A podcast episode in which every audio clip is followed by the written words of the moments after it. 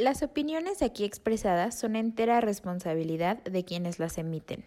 Estás escuchando Hora Libre, un momento de reflexión.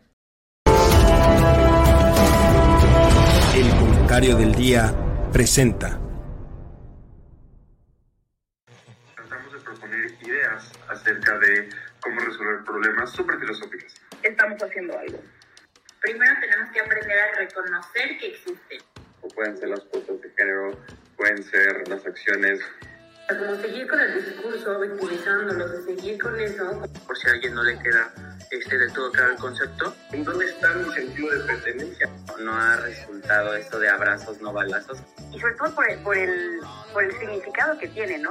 Ya que el sueño americano se volvería a irse a vivir a un pueblo en México. Hora libre, un momento de reflexión. Comenzamos. Hola, ¿cómo están todos? Eh, bienvenidos a una nueva emisión de Hora Libre. Este es nuestro primer episodio de la nueva temporada y espero que se diviertan bastante con nosotros. Este semestre creo que van a suceder muchas cosas importantes que vamos a estar debatiendo aquí en Hora Libre. Y primero déjenme presentarles a nuestra nueva compañera Dariam. Dariam, ¿cómo estás? Hola, bien, ¿cómo estás tú? Bien, gracias. Qué bueno que se unieron más personas a este proyecto y así vamos a poder grabar más mesas interesantes. Eh, ¿Y tú, Lalo, cómo estás? Bien, bien, muchas gracias. Oye, feliz de estar de vuelta aquí. Qué bueno. Y Ferran está por ahí escuchándonos en el limbo, pero sí está. Sí, aquí estoy. Hola, ¿qué tal? Muy bien, muchas gracias. Muy contento de estar con ustedes. Qué bueno. Hoy vamos a debatir sobre un tema que se acaba de dar recientemente. La verdad es que quisimos enfocarnos en este tema en específico porque creo que justo, pues no sé, creo que va relacionado con el mensaje y como la temática que tenemos en hora libre de expresar nuestras ideas y de, y de ser como, no sé, o sea, auténticos en nuestro pensamiento. Y creo que ahora con el tema que vamos a debatir nos estamos dando cuenta que pues el nivel de importancia que tiene la educación que tienen los niños desde pequeños es sumamente importante para que, creo yo, en un futuro crezcan y puedan tener su propia visión y su propio pensamiento, pero al parecer los nuevos libros de la SEP no lo van a permitir.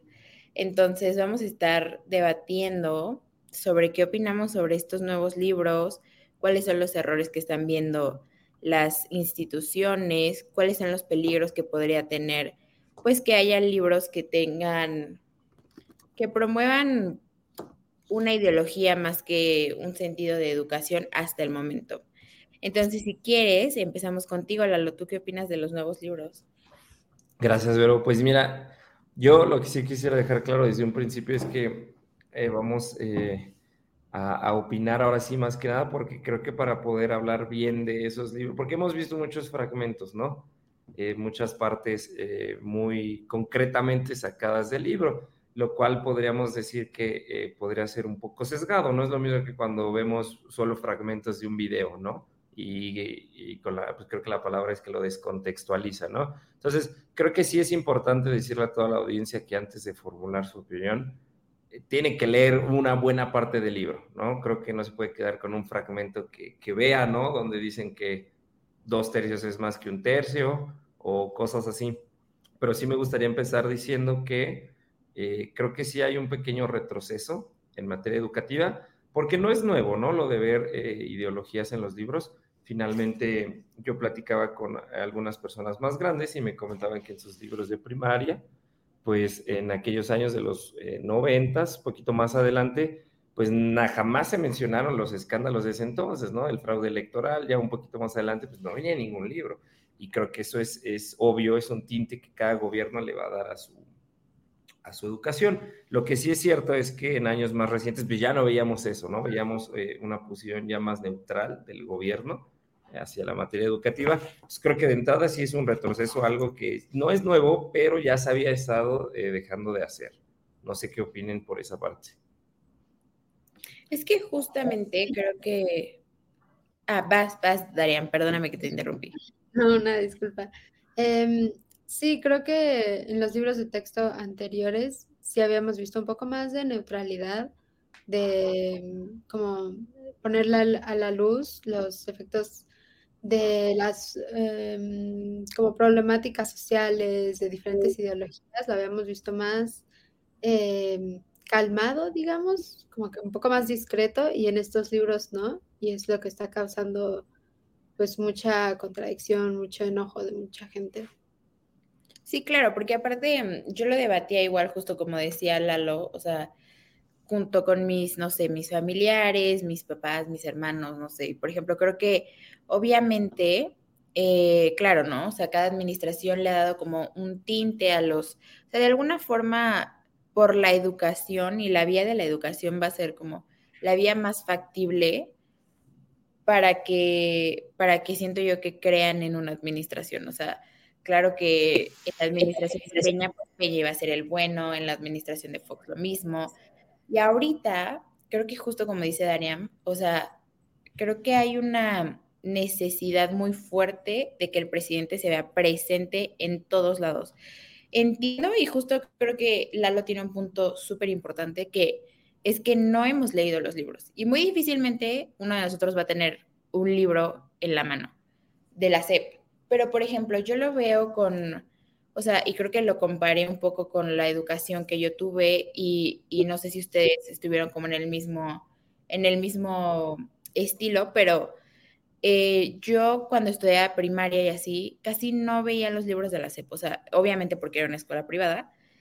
Em, y siento que a lo mejor obviamente las escuelas privadas todavía tienen esta oportunidad de cubrir el sesgo de alguna forma, pero siento que las escuelas públicas, que es obviamente donde hay más niños y donde hay, este, puede haber un poquito más de, pues no desinformación, pero sí creo que en las escuelas públicas puede em, verse reflejado más este sesgo del que les preocupa a las instituciones, que haya libros de la SEP completamente, eh, o sea, como llenos de, de una ideología que no necesariamente es la que estamos queriendo para el país. O sea, creo que ya ha habido muchos, como, había habido, o sea, para mí lo que más me preocupa es que obviamente, o sea, siento yo que es una herramienta del presidente para decir, si tengo una una sociedad más desinformada, más este, adoctrinada, es mucho más sencillo que obviamente pueda seguir con eh, Morena y el movimiento, pues obviamente en el poder. Pero creo que mm, me parece, es que ni siquiera le encuentro el sentido a querer haber cambiado de tal forma los libros de la SEP ya en el último año de su administración, una. Y dos, o sea, se me hace, o sea, los niños que puedan tener acceso a estos libros van a estar muy distantes de lo que a lo mejor Andrés Manuel pueda ver en su realidad.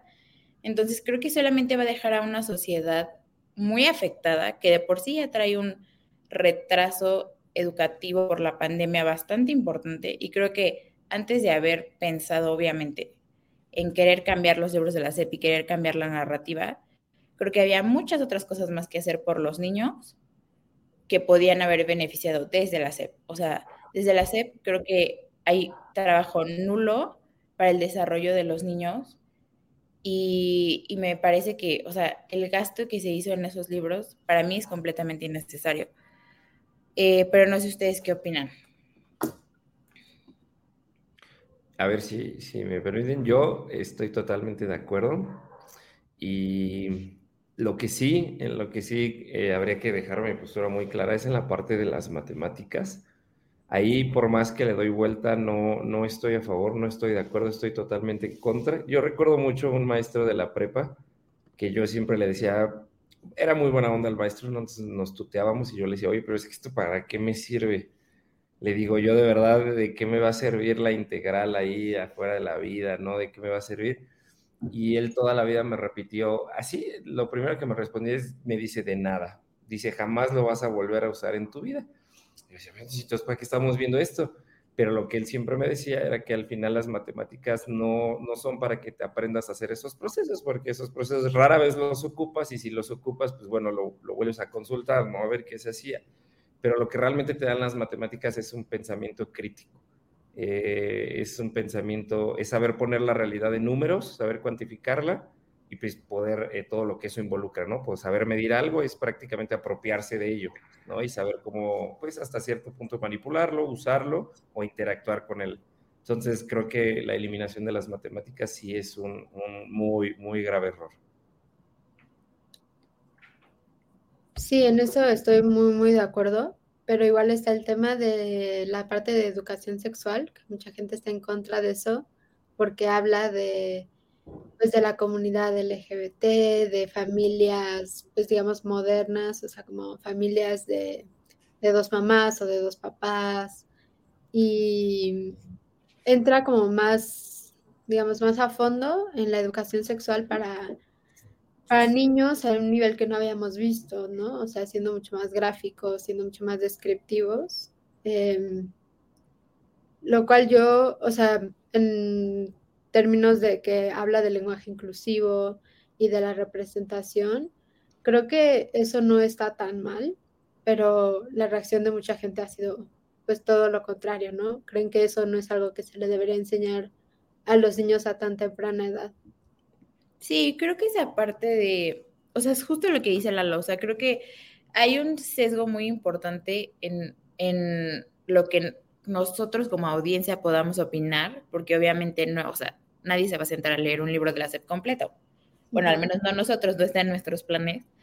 Pero sí, claro, o sea, es lo que veía ayer en un debate, o sea, no descarto por completo que haya situaciones en las que puedan haber, o sea, pueda haber un, punto positivo, como lo dice Daria. O sea, creo que esta situación de eh, enseñar sobre la salud sexual, sobre la representatividad, sobre este, la inclusión, me parece un paso a favor para los niños, pero justamente em, siento yo que estos niños que tengan los nuevos libros van a tener una complicación como siento yo hasta con ellos mismos, porque justo como dice Daria, o sea, ¿qué tal que tienes un papá que no está de acuerdo o unos papás que no están de acuerdo con esta parte del libro?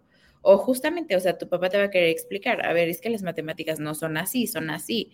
Entonces siento que los niños van a tener una contradicción enorme entre, bueno, y obviamente los niños que tengan como el privilegio de que sus papás puedan sentarse a explicarles las situaciones, porque creo que ese es otro punto importante, o sea, hay muchos niños, desgraciadamente, que, o sea, en las, en las situaciones tan precarias que puedan tener a su alrededor social, o sea, todo lo que le enseñes en ese libro, 100% se lo, lo puede creer, lo puede, o sea, adoptar y, y hasta cierto punto le vas a quitar, como dijo Lalo, ese, esa oportunidad de ser crítico con lo que están con lo que están aprendiendo. O sea, creo que justo en la semana tuvimos a un profesor que nos dijo, yo les voy a enseñar estas cosas, pero no me crean nada. O sea, si algo ustedes no están de acuerdo, si con algo ustedes no, este, no, no comparten la opinión o no sé qué, me interesaría mucho que ustedes busquen y, reflexionen y entiendan por su parte. Pero un niño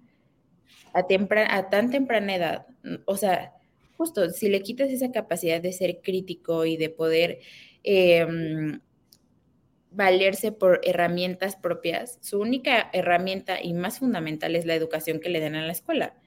Y si esa educación ya está sesgada y está eh, movida para que piensen de cierta manera o para que dejen de pensar de cierta manera, o sea, creo que justo la parte más alarmante que yo veo es este es esta falta de criterio que podrían tener los niños, que en un futuro, claro que va a afectar a, a nivel político y social. No sé ustedes cómo lo vean, cómo puede afectar eh, en un futuro a las nuevas generaciones.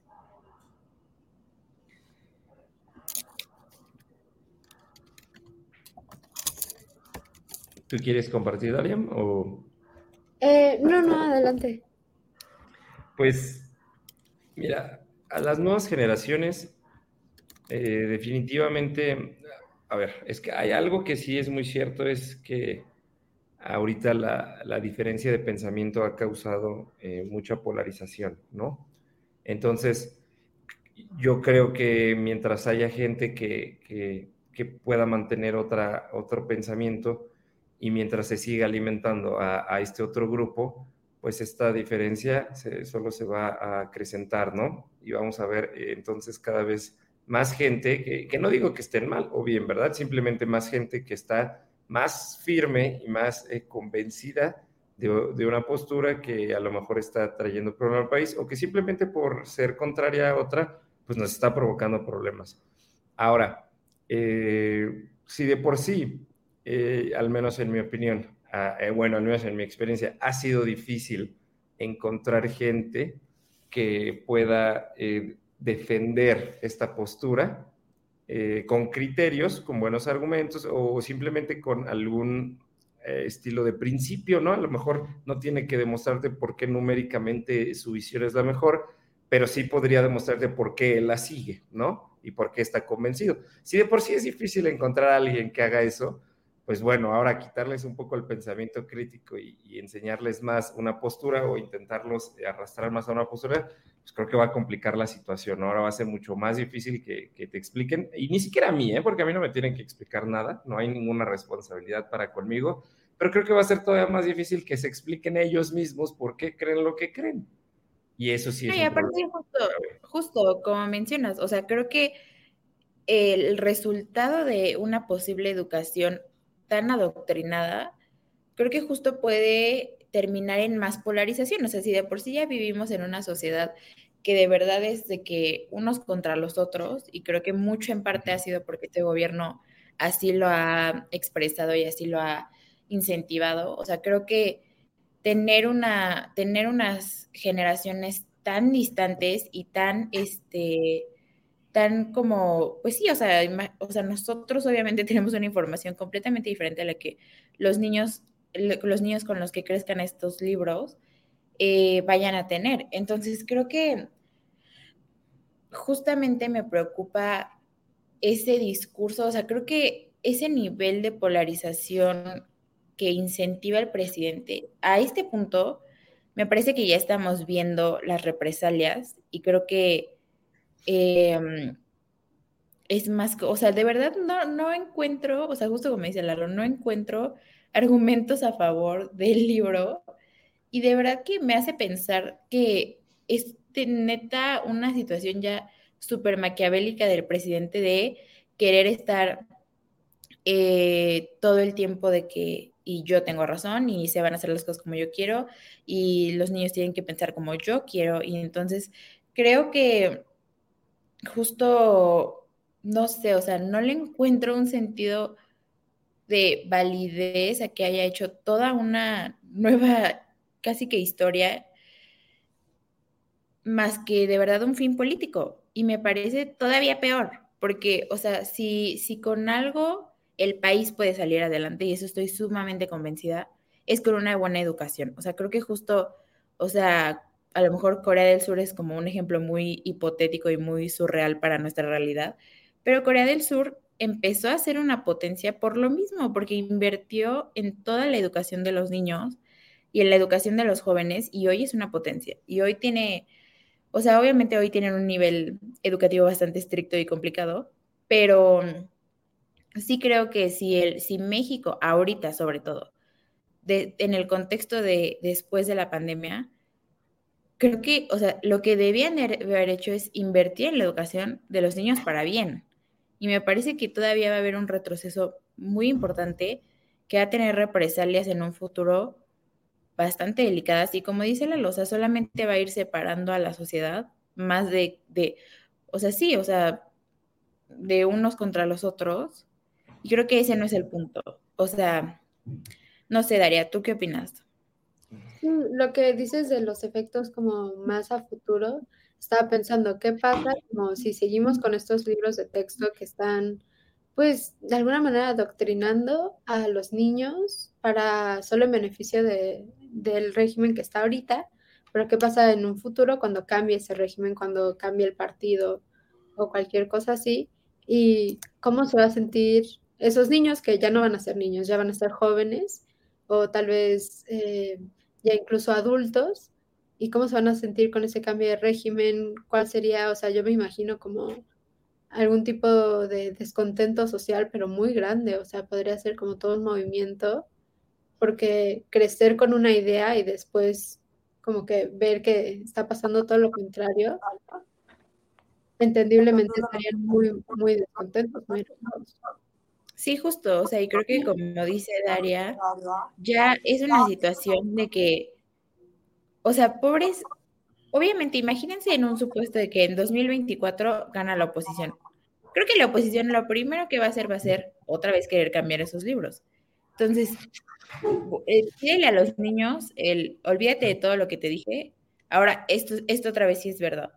O sea, creo que justo es una situación en la que no podemos permitir que los libros vayan a cambiar de historia cada vez que cambia la administración, porque entonces de verdad que la secuencia que van a tener los niños en la educación va a ser sumamente complicada, nula, compleja y justo, o sea, vas perdiendo como la capacidad, siento yo, de criterio y, y de justo esta estabilidad, o sea, creo que vas a, o sea, una sociedad confundida va a ser todavía 300 veces peor. Pero justo tenemos un video de lo que dijo el presidente a finales de mayo y lo vamos a pasar para debatir sobre esto. Súper. Yo nada más dos comentarios, pero después del video, ¿cómo es? Ok, sí, vi. Bueno, a mí me gustaría... ¿Pero entonces después, Vero, o...? Sí, después, después. Si quieres, vemos el video primero.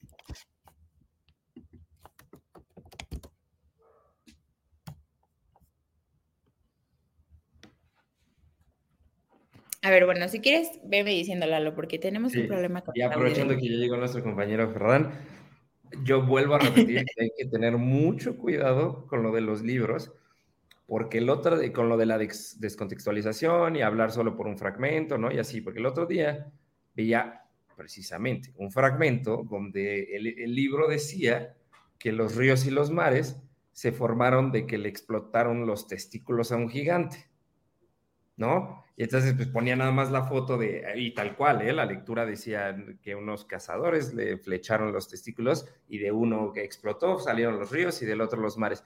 No, pues ya te imaginas cómo se puso la gente en los comentarios, pero luego a ver, dije, no, a ver, dije, no, o sea, por un momento dije, no, no, o sea, quiero que no sean tan así. Dije, a ver, voy a buscar por qué está eso así, porque de verdad no creo que sean tan tontos. Y efectivamente busqué un poco más y es una vieja leyenda eh, de una tribu de Baja California. Y entonces la están poniendo, yo me supongo que viene en el apartado de literatura o por un estilo por ahí, pero a ver, te digo, ves ese fragmento, lo lees, publicas nada más esa foto y pues, ¿cómo no enojarse, no? ¿Cómo no sorprenderse? Entonces, nuevamente hay que tener mucho, mucho, mucho cuidado con, con lo que estamos viendo sobre los, con lo que se está filtrando, porque eso son filtraciones eh, de los libros de texto. Justamente, a ver, a ver si estamos listas para tu opinión, Ferrón. A ver, yo, varias cosas. Eh, en primer lugar, bueno, los libros de texto, o sea, cumplieron todo el proceso del artículo 23 de la Ley General de Educación y se realizaron las consultas previas, los 32 este, miembros de las entidades federativas participaron, más de 15 mil personas de los pueblos indígenas fueron consultadas, se realizaron paneles de trabajo, este, se realizaron opiniones en más de 100 comunidades científicas, o sea, los libros de texto surgen de un proceso de consenso amplio.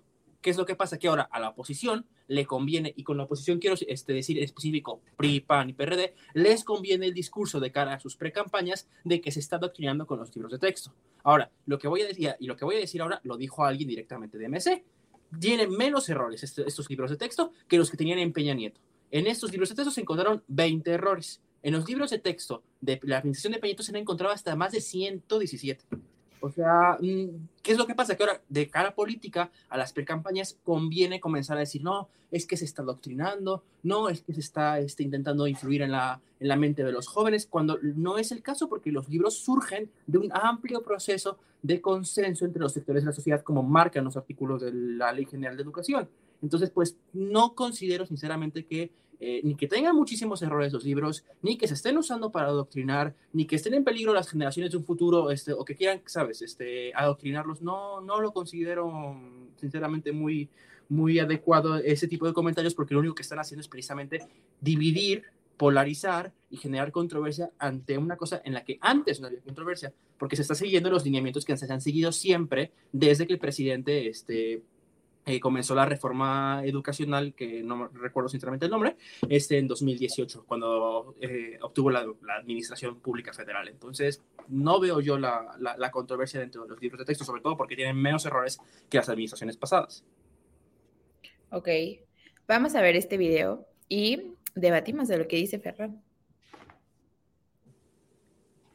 Los conservadores no quieren eh, que se reformen los contenidos de los libros de texto. Con esos estudiamos los libros de texto gratuito. Yo creo que empezaron pues como en el 60, él estuvo del 64 al 70, ¿no? 58, 58, 64. Sí, como los libros de haber iniciado como en el 60, 62. Sí, yo recibí el, eh, eh, entrando a la primaria, eh, un año antes habían empezado a entregarlo. Y yo entré en la, primaria como en el 59. 59, sí. Entonces, eh, los libros fueron como en el 60, 60, 61. ¿Qué cree que hicieron los panistas entonces? Se opusieron y convocaron a manifestaciones. 60. Sí, en el 60, sí. Este, manifestaciones en contra de los libros. Y durante el periodo neoliberal sí lograron cambiar contenidos. Incluso se prestaron los intelectuales del régimen. Contrataban al equipo de Aguilar Camín, a los de Krause, para revisar los contenidos y los fueron adaptando a eh, las exigencias de la política neoliberal. Los fueron haciendo muy individualistas hicieron a un lado el humanismo. Bueno, quitaron civismo, quitaron filosofía, ética.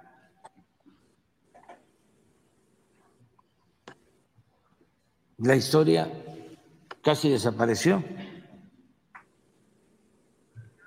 Entonces, ahora nosotros hicimos el compromiso de hacer una reforma educativa distinta a la que impusieron. Y como parte de esa nueva reforma está la elaboración de los libros de texto con nuevos contenidos científicos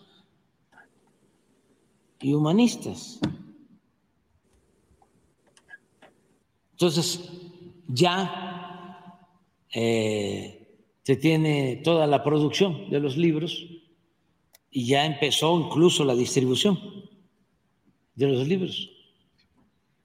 Y ahora están amparándose. No solo es por la cuestión de los contenidos, sino también porque tenían el negocio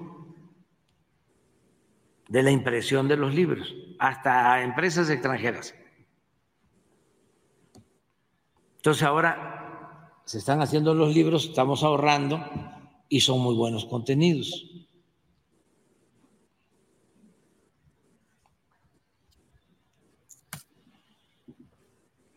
Ofrezco disculpa por las molestias que ocasiona el que sigamos impulsando la transformación del país. Pero imagínense si no se fortalece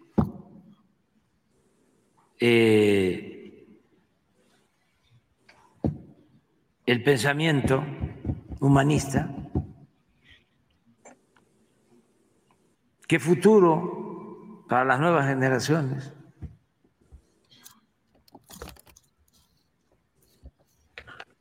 Porque sí queremos científicos, ¿no? Pero queremos científicos no para que aprendan solo a, elaborar la bomba atómica o misiles, que aprendan eso, pero que sean humanistas. No queremos robots queremos gente con buenos sentimientos, buenos ciudadanos. Entonces, no sé cuántos, pero este, hasta ahora vamos adelante.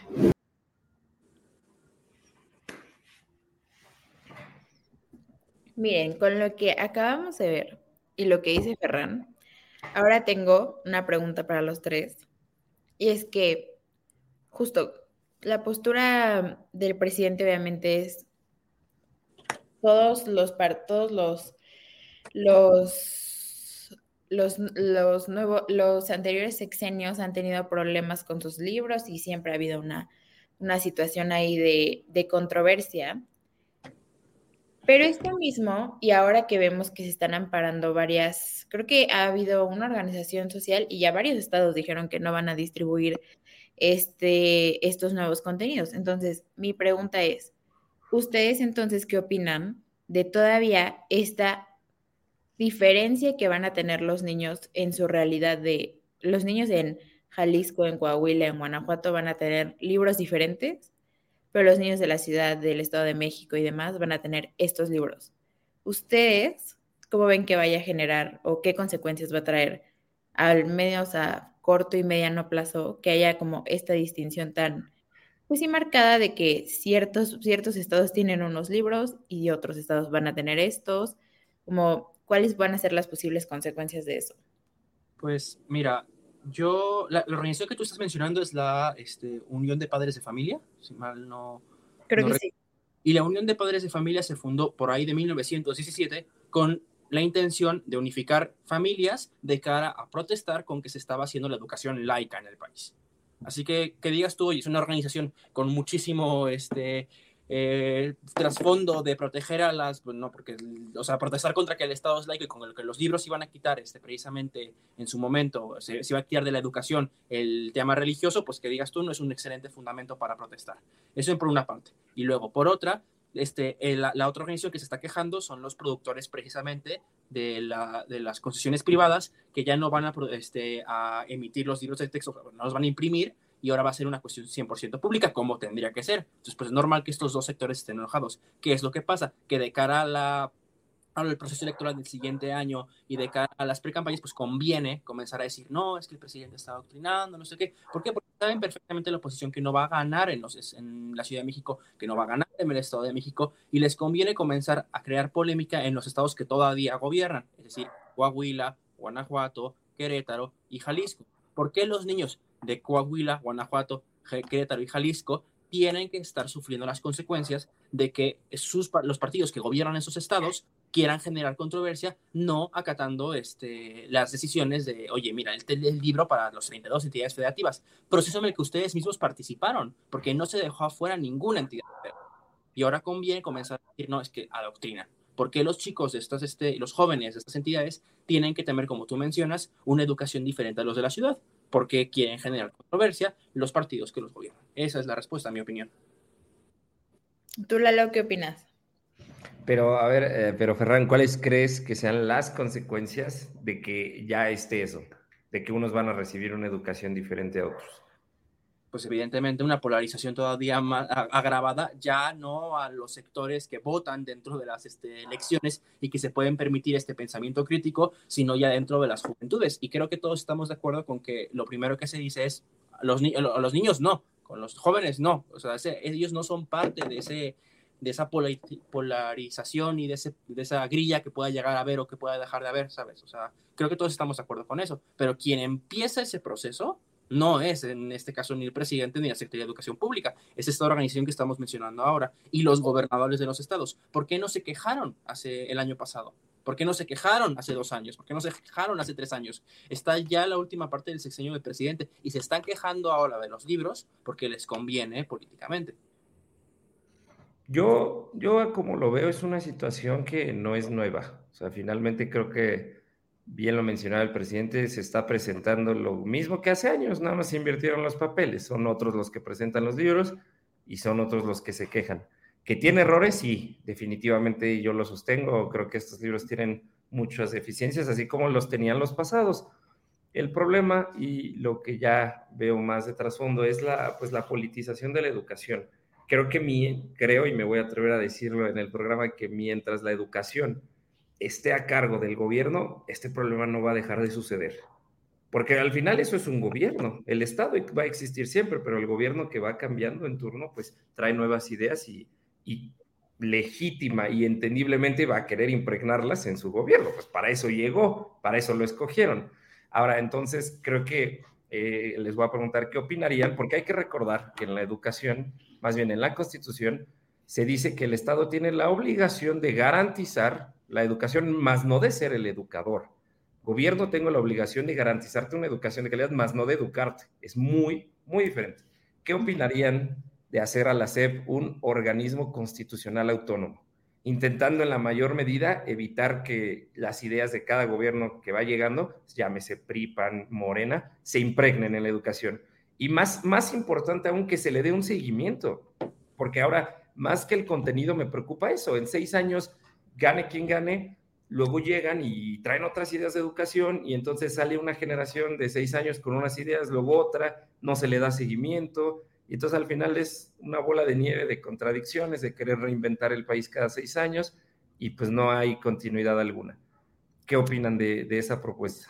Mira, ve, creo que me voy a atrever a contestar primero porque ya lo había pensado en otras circunstancias, o sea, por ejemplo, Em, no sé, o sea, creo que hay bastantes áreas que pienso como, bueno, no, es que no debería estar aferrado al gobierno, no debería estar em, em, canalizado con la, con la administración central, pero creo que, es que entro yo en un conflicto porque no me parece que sea la respuesta absoluta. O sea, creo que obviamente me parece importantísimo que le den continuidad y más a la educación de los niños y que justo no haya este, esta, pues sí, esta facilidad de cambiarles los contenidos y, casi que la historia, y no la historia, pero sino como cómo es contada la realidad de los niños cada seis años. Pero creo que mi problema es que no puede ser que, que tengamos que estar teniendo estos organismos autónomos para que la administración central no politice todo lo demás. O sea, justo lo, ve, lo veíamos en la clase de derecho ayer, era como, tenía, había, en, cuando empezaron los organismos autónomos, había como tres importantes, o sea, obviamente era el Banco de México, la CNDH y el INE. Y entiendo las razones por qué debían de ser em, eh, autónomos. Pero es que estamos, y creo yo, o sea, haciendo como un análisis de, las, de los sexenios pasados, creo que justo estamos cayendo en votamos por el menos peor, votamos por el menos peor. Entonces estamos cayendo en esta historia de, como votamos por el menos peor, no confío al 100% en la administración, o sea, nadie confía en, en, la administración en curso, o sea, eh, como decía Ferran ahorita, y detractores, y en el sexenio pasado lo sabía, y en el sexenio pasado lo sabía. Y creo que este nivel de desconfianza que hay entre el gobierno y la sociedad nos está llevando a eso, a querer pensar como que manejen lo menos posible, o sea, que entonces si la CEP la hacemos autónoma ya no van a tener poder sobre los niños y este y el INE pues ya no tiene poder sobre las elecciones y el Banco de México ya no tienen poder con las tasas de inflación. Pero entonces, ¿para qué tenemos una administración central? ¿Por qué? ¿Por qué están cayendo, para mí, pensar en la necesidad que tenemos como sociedad de decirles como que manejen lo menos posible? O sea, que sí, ahí está el presidente, pero, o sea, los OCAS como que de alguna manera nos están defendiendo, pero ya vimos que de todas, o sea, termina siendo como un círculo vicioso porque ya vimos que los OCAS también están muy sujetos a lo que el presidente pueda o no mover o hacer o, o politizar. Entonces creo que al final no siento que esa sea la respuesta. O sea, de verdad creo que necesitamos, creo yo, más bien una sociedad mucho más participativa que podamos diferenciar entre, de verdad, las buenas y malas administraciones y tener, o sea, un súper pensamiento crítico en a quién le estamos dando el poder para, para las nuevas generaciones y los nuevas, las nuevas administraciones. Pero pensar. creo que ya lo dijiste tú, Vero. Entiendo, porque si lo ves, si lo ves sin, sin, profundizar, pues sí, al final como que se vuelve una falacia, porque es, a ver, vuelvo autónoma a la CEP, y luego a las eh, CENER y luego a la CEGOV, ¿no? Para que al final, pero creo que es, todo cambia con la CEP, porque la CEP es, una eh, secretaría estratégica. Tú dijiste, lo que necesitamos es gente crítica que piense y que sepa diferenciar. ¿Sabes? O sea, ¿qué secretaría se encarga de eso? La de educación.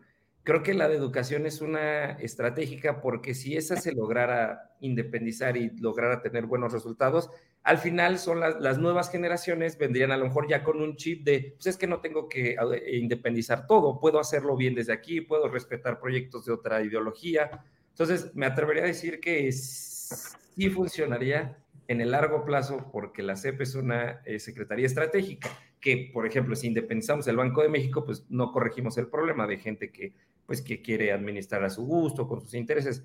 Pero quiero creer, y me atrevo a decir que si independizamos la CEP en unos años, pues vendrían nuevas generaciones con nuevas mentalidades que justo ya no necesitarían estar recurriendo a esta herramienta. Pero es que no necesariamente, o sea, siento que es como un escenario milagroso hipotético, porque es lo que te digo, o sea, de todas maneras, los OCAS terminan funcionando conforme a la administración que está ahorita, o sea, la CNDH no hace nada, este... funcionan si no hay el consenso suficiente para nombrar a los comisionados, como Justamente. es el yo creo, y con esto terminaría mi participación porque sigo teniendo muchos este, problemas de internet, una disculpa, pero yo creo que no podemos, como dice, como, o sea, caemos en la falacia de comenzar a independizar todo porque no nos gusta el gobierno que está, ¿no? Entonces, ah, bueno, o sea, que no me gusta el, el, gobierno que, hay actualmente, vamos a independizar a, este, ¿cómo se llama? a la Secretaría de Educación Pública y entonces vamos a crear un organismo constitucional autónomo en el que el Senado y Cámara de Diputados nombren a este, a los comisionados, ¿no?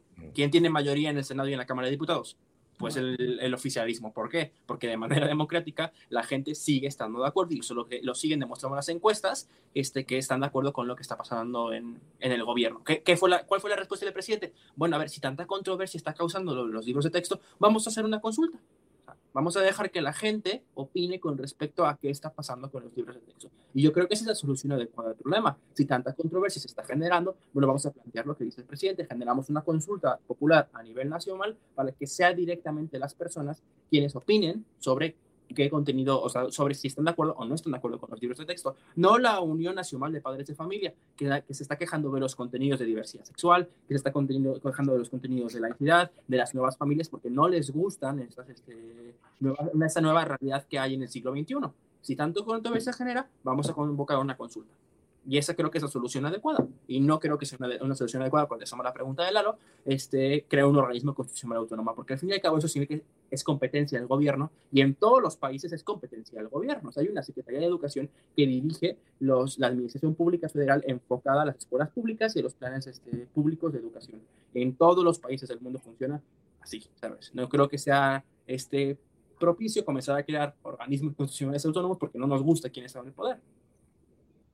Justo, o sea, creo que, o sea, creo que eh, hay una y como lo dijo Ferran, o sea, hay una situación de querer politizar, o sea, para mí, realidad, creo que la realidad de México está tan politizada que como que el último sector que faltaba por politizar era la educación.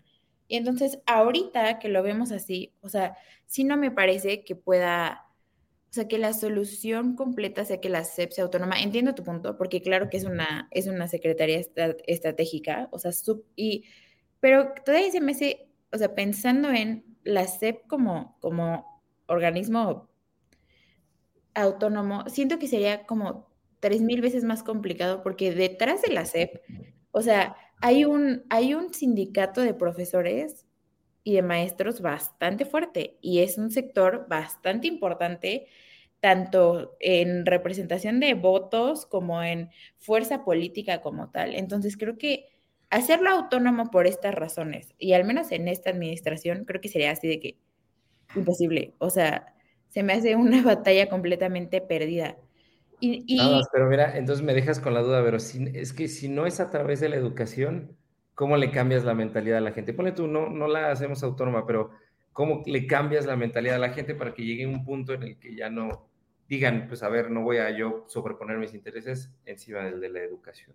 ¿Cómo le cambias la mentalidad a la gente si no es a través de la educación? No, o sea, es que claro que es a través de la educación. Ese, ese es, o sea, ese no es el tema. El tema es cómo vas a garantizar que esa educación que le llega a los niños sea la mejor en cuanto a calidad.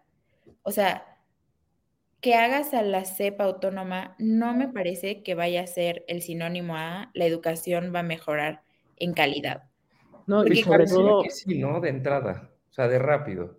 Pues, porque ha pasado con todos los que han hecho autónomos. Sí, sigue habiendo influencia, pero creo que es menor. Yo me atrevería a decir que los las entidades más eficientes del gobierno hoy por hoy son los organismos autónomos.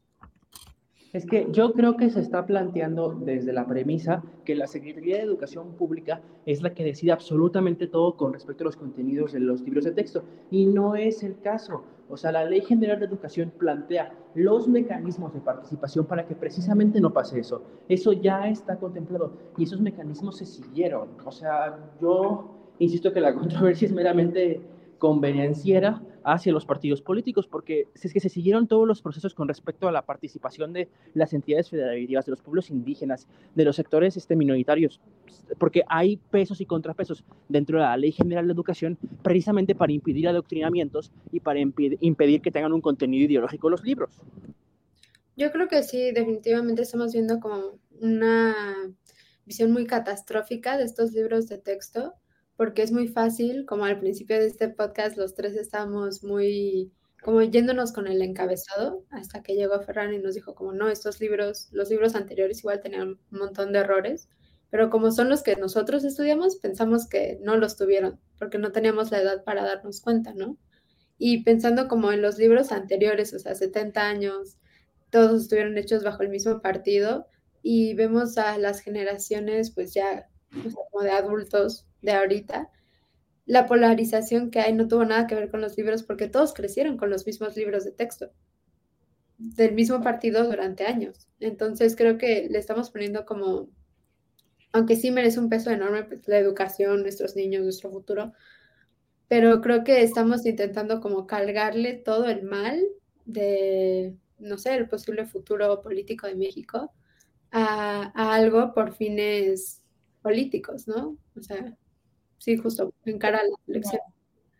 Exacto, o sea, como dice Ferran, y creo que si algo podemos concluir del podcast es que, o sea, lo que a mí me alarma es que la educación no debería y no debería tener eh, fines políticos, pero desgraciadamente todo lo tiene.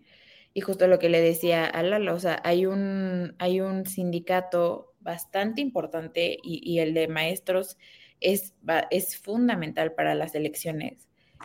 Y creo que así, bueno, al menos lo hemos visto en las realidades en las elecciones pasadas. Entonces, creo que em, el problema como central de, de que justo, o sea, de que la administración tenga que impartir la educación es que, justo como dice Daría, y creo que tiene un súper buen punto, nadie había visto como si hubiera problemas o no con los libros de la SEP, porque justo, o sea, teníamos un partido que estuvo en el poder muchísimos años, entonces no ibas a cambiar la narrativa y no era algo que te tendría que preocupar, pero obvio, o sea, cuando cambiamos al PAN, seguro salieron, bueno, como lo dijo Ferran, o sea, salieron los detractores, eh, otra vez el PRI y luego ahorita Morena, si de por sí Morena ha tenido este discurso, o sea, la oposición hacia el partido ha tenido este discurso de ya son lo peor de México, este, eh, están dando ideas y cosas que no son, y etcétera, etcétera. Justo creo que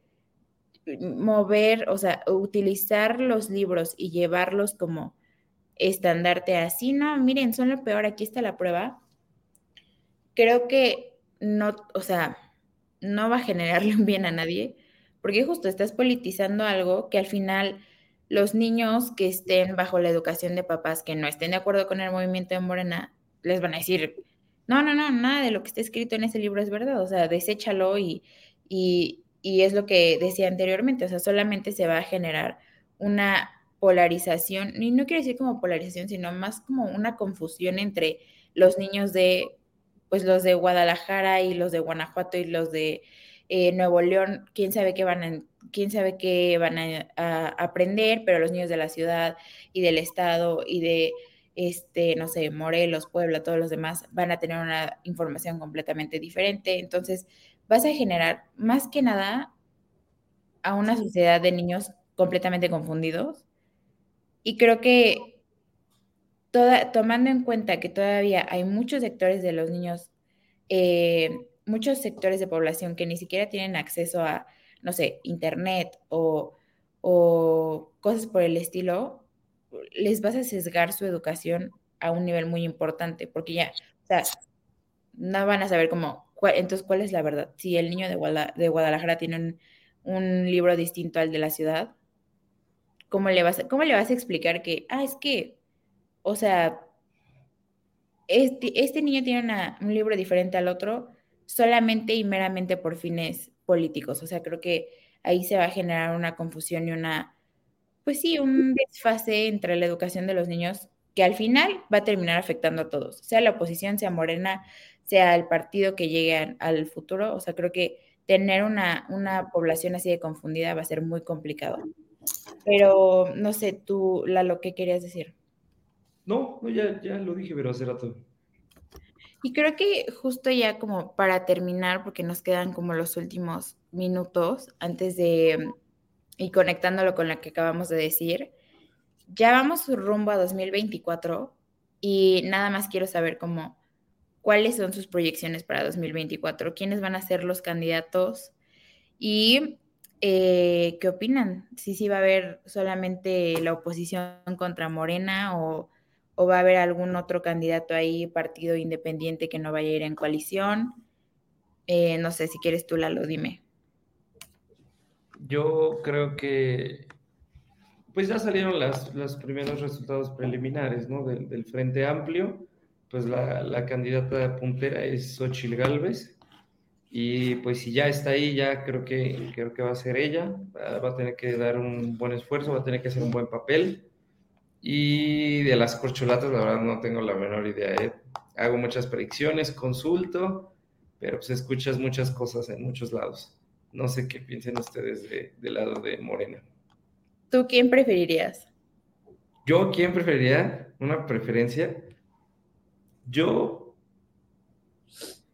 me gustaría que Marcelo Ebrard abanderara el proyecto y más que nada por la apertura que tiene a incorporar nuevas cosas. Creo que es una persona que, que gracias al trabajo que hizo viajando mucho, eh, ha podido observar qué cosas funcionan y qué cosas no en otros países y ahora el reto va a estar en saberlas implementar. No porque haya funcionado en un país va a funcionar acá y no porque no haya funcionado en un país no va a funcionar acá. ahí está el verdadero reto, pero creo que ese sería mi apuesta. ¿Y tú, Darian? ¿Cómo lo ves? Mm, yo creo que, no sé, como que lo estamos alineando a una carrera presidencial de mujeres. O sea, que, que en, ambos, eh, bueno, en ambos lados eh, parece que la candidata va a ser una mujer. Y creo que eso abre muchas discusiones muy interesantes de, no sé, cómo, cómo hemos avanzado, cómo el movimiento, eh, pues como de feminismo, de empoderación avanzado, pero igual, ok, quitando el hecho de que son mujeres, cómo son como políticos y cómo son como seres humanos, como candidatos a la presidencia, o sea, no sé, creo que hay un debate mucho más amplio que podemos tener y creo que sería interesante tenerlo como en otra sesión, en otra de estos podcasts, dedicarle una hora completa a tener un debate mucho más profundo y, pues no sé, ver las implicaciones internacionales y, em, pues a través de diferentes enfoques, no solo de, de partidos, sino de género, de cultura, de historia. Sí, justo creo que, o sea, la verdad yo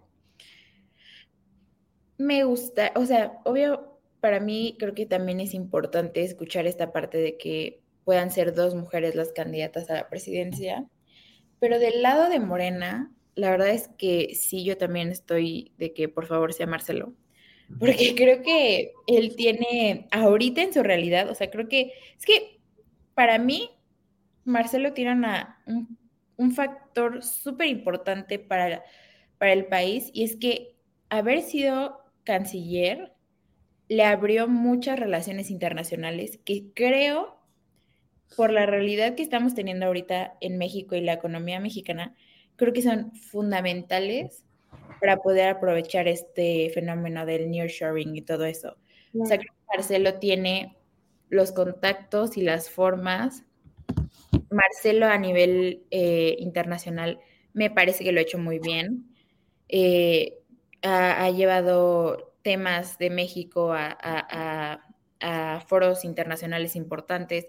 Entonces, para mí, ahorita eso es como súper importante, pero sí justo creo que si termina siendo un, o sea, porque creo que de la oposición también, ya, yo fuera la oposición, ya no le movería a cambiar a Xochitl Galvez. Creo que Xochitl Galvez como que sí surgió de la nada, pero es que en la oposición no hay nadie, creo yo ahorita, que le pudiera hacer frente, sea la corcholata que sea, sea Marcelo, sea Claudia, creo que la oposición no hay nadie que le pudiera hacer frente como tal a, ellos dos, o sea, que hay alguien más fuerte, pero creo que Xochitl trae ahorita un punto extra que le va a ayudar a la oposición brutal y es que acaba de ganar la demanda para que el presidente ya no pueda nombrarla. Entonces creo que ese factor, de alguna manera, sí va a ser fundamental para poder tantito salir adelante la oposición y hacerle un poco más de frente a Morena,